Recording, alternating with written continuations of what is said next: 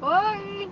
Ai, tudo bem, já comecei a trabalhar de novo. Fui com o seu João lá, o caça-fantasma dele. Descobrimos que quem que tá lá é o seu Luiz, um frentista que faleceu há um tempo, ano passado. Que ele, ele, ele sempre me atendia, mas no posto lá da Bandeirantes. Eu não sabia que ele atendia ali na João Cachoeira também, que é o mesmo dono do posto, se não me engano. E aí na hora lá é, eu pedi para pisar no pé do seu Luiz, do seu João, ele não pisou. Eu nem sabia quem era que estava pisando no pé, né? Aí eu pedi para pisar no meu pé, demorou um pouco, mas pisou. E o aparelhinho, a gente faz pergunta para ele. Primeiro a gente prepara o aparelhinho, falando assim: você vai querer é, interagir com a gente? Então nós vamos te ensinar a usar o aparelhinho.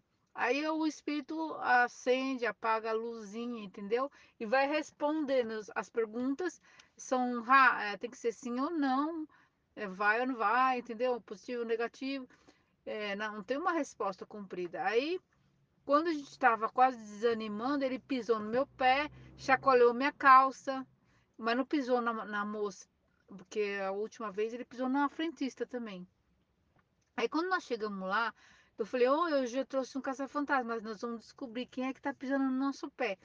Aí o, o gerente falou, é, o que tá acontecendo? E é crente, né? Eu falei, não, não, nós vamos só averiguar aqui esse negócio de pisar no pé.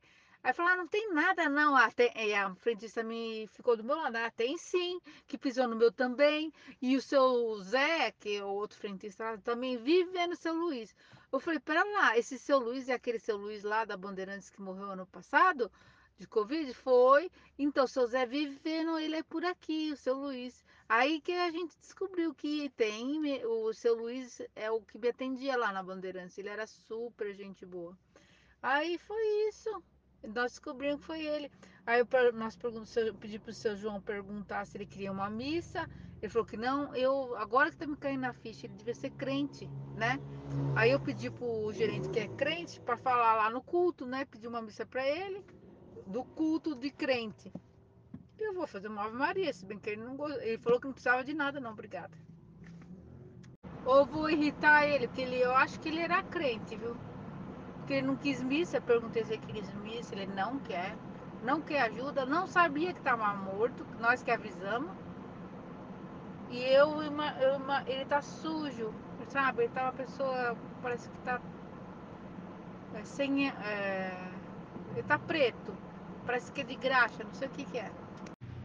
E aí hoje eu peguei um passageiro logo depois, eu queria conversar, contar para as pessoas.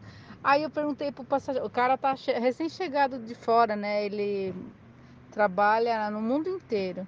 O rapaz engenheiro também, é, de turbina de avião. Eu, eu falei, você acredita de, em vida depois da morte? Eu não, acho que morreu, acabou.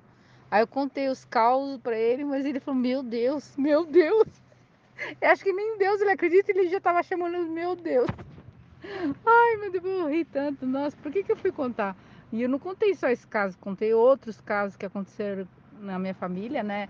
Que de aparecer espírito, que não só uma, uma pessoa vê, eu e minha filha vê, e teve ca, caso de. Porque ali na praia onde minha mãe mora, tem muito náufrago, é muito é, perdido, gente que morre no mar e aí vê a luz acesa da casa e entra, né? E nesse, eles são tão reais, materializados, que a gente vê eles chegam molhados do mar. É muito engraçado. E à noite, eu, minha mãe tem um quartão lá em cima. Um dia se quiser, a gente vai. Tem um quartão, um sótão, assombradíssimo. E eu dormia lá. Só que eu não tenho mais coragem, porque eu uma vez eu estava dormindo e sonhei com duas criancinhas de roupa de náufrago, é, de antiga, idade média, assim, roupa de babadinho, o moleque tinha suspensório, um bermudão, né? De bufante, a menina de vestidinho, uma graça. Loirinho, os menininhos. Ele de boné. E ela fala, eu quero bonequinha, eu quero bonequinha. Como é que bonequinha? Não tem bonequinha aqui. Eu tava sonhando que eu tava ali no sótão. Ah, tem sim, ali em cima da caixa d'água. Aí quando eu acordei de manhã com aquilo na cabeça, eu falei com a minha mãe, mãe, tem alguma bonequinha lá em cima na caixa d'água? E olha que minha mãe não sobe lá séculos, né? Falei, ah, tem. Foi o amigo do meu do Conrado, meu sobrinho, que jogou, mas faz muitos anos. E nunca ninguém tirou. Nunca ninguém tirou. É uma Emília, sabe aquela boneca Emília? Aí eu pedi pro meu sobrinho ir lá e tirar a bonequinha, deixei lá embaixo. Pra criança, sei lá quem é, né? Ah, o seu Luiz tem família, sim, esposa, filhos. Eu vou passar lá no outro posto, vou pegar o nome dele certinho e vou pôr na missa. Mesmo que ele não queira, sempre ajuda, né? É, teve uma vez, eu não sei se eu já te contei essa. Eu tava lavando louça com a minha filha na, na praia, né? Aí entrou um rapaz pelo corredor lateral, cabelinho molhado, tonhonhões, sabe aquele cabelo de mulato, assim, mas lindo aquele cabelinho molhado. E tava sem camisa e de short. Eu e a minha filha pensando que era ladrão.